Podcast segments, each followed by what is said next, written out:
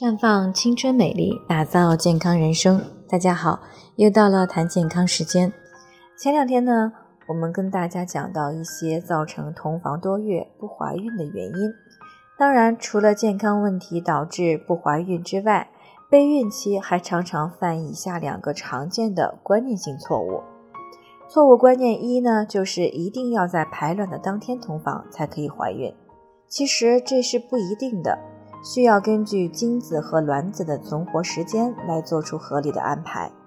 女性每个月一般只排一个卵子，排卵后进入输卵管内大概存活十八到三十六小时，而精子进入女性体内后，三天内受精能力最强，五天内呢还有受精的能力。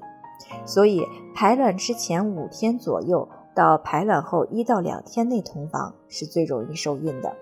所以在排卵前适度的增加同房次数，让精子等待卵子的排出是更有效也更容易怀孕的。那错误二呢，就是觉得多养养精子会更好。有的女性为了生孩子，平时几乎不同房，排卵期呢却频繁亲密，这样反而不利于怀孕和优生优育。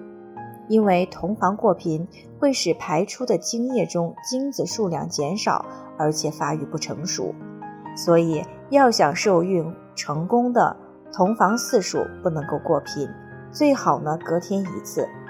但长期不同房也会使精子成熟过度而失去结合的能力，因此不需要长时间的养精，平时规律同房，月经干净后。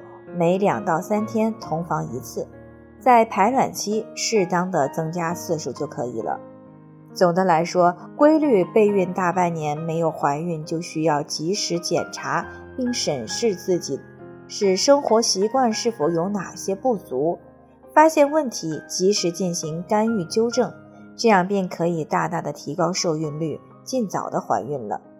当然了，对于女性生殖系统，平时也应该多关注卵巢和妇科的保养。在这里呢，我也给大家提个醒：您关注我们的微信公众号“普康好女人”，普黄浦江的普康健康的康，普康好女人。添加关注后，点击健康自测，那么你就可以对自己的身体有一个综合的评判了。健康老师会针对您的情况做一个系统的分析，然后给您指导意见。